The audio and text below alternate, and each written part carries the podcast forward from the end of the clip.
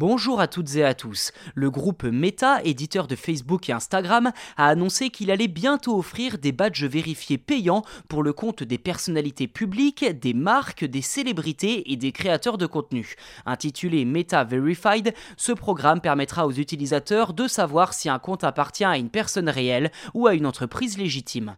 Concrètement, les utilisateurs pourront demander un badge vérifié en fournissant une pièce d'identité et d'autres informations pour prouver leur majorité.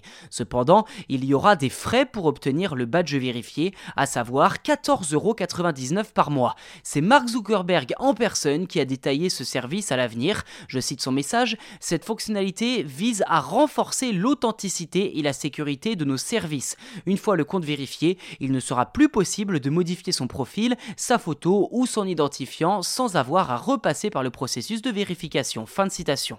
En plus du badge bleu, Meta Verified permettra à ses abonnés de profiter d'une visibilité accrue ainsi que de 100 étoiles gratuites à utiliser comme bon leur semble sur Facebook. Le groupe Meta précise que les badges vérifiés payants sont une façon pour les utilisateurs de se démarquer et de gagner en crédibilité sur les plateformes.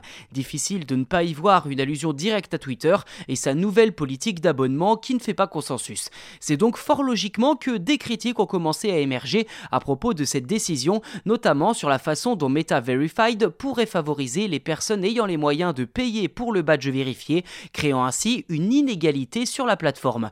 On retrouve là la même polémique que sur Twitter. Reste à savoir dans le détail quels sont les avantages de ce programme et surtout si les comptes gratuits seront pénalisés ou non par une sécurité de moindre niveau, comme ce sera le cas sur Twitter à partir du 19 mars prochain.